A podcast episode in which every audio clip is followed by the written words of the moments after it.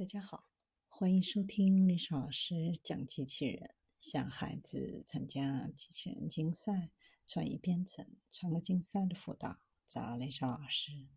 今天历史老师给大家分享的是，利用汗液就可检测血糖的可穿戴传感器。目前的可穿戴传感器已经可以实现在日常条件下跟踪佩戴者的运动和生命体征。比如步数、血压、血氧和心率，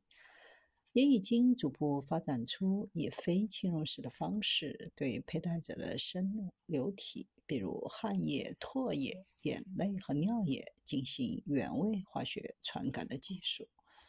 但是，传统的可穿戴传感器目前还无法在一次测量当中同时区分不同的化学物质。如果想要设计成可用于测量多种化学物质，则需要更大的尺寸和更高昂的成本。能够检测多种化学分子和生物标志物，对于及时、准确和全面的了解佩戴者复杂的生理和病理状况至关重要。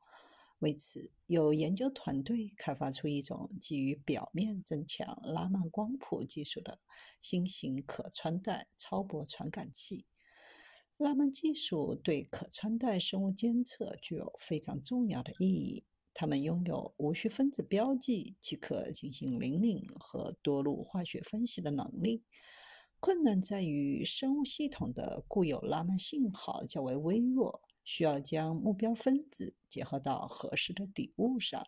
放大拉曼效应。金是一种已知可有效用作表面增强拉曼光谱基底的材料。多个研究项目都已经研究到了在实际表面增强拉曼光谱平台中使用金属的不同方法。团队的灵感来自于制造镀金聚烯醇纳米纤维的最新进展。该纳米纤维可用于长时间佩戴在人体皮肤上的电子传感器。这种镀金聚乙烯醇的装置由涂有金的超细线仿制而成，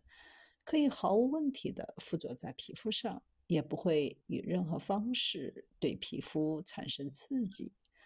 这种可穿戴传感器由纳米网格状的镀金聚烯醇纤维制成，在纤维上覆盖一百五十纳米的金层，将涂铝的纤维纳米网附着在目标表面，比如人体的皮肤，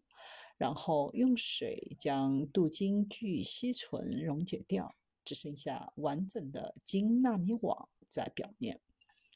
纳米线的尖锐边缘可作为局部表面增强拉曼光谱效应的热点。通过减小纳米线的直径来优化单位体积中的热点数量，保持足够机械强度，实现耐磨性。在验证实验当中，志愿者佩戴贴片暴露在不同的化学物质当中，然后用商用785纳米。拉曼光谱仪来进行检测。实验结果证明，系统能够检测尿素和抗坏血酸等生物分子，并识别水中的微塑料污染，还可以检测到常见的滥用药物以及用于执法。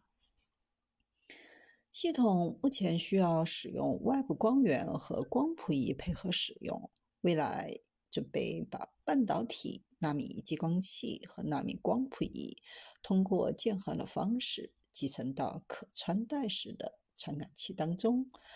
传感器需要进行微调来检测特定的物质。未来希望能够进一步提高灵敏度和特异性，这样在进行血糖监测就非常的有效，甚至可以用于病毒检测。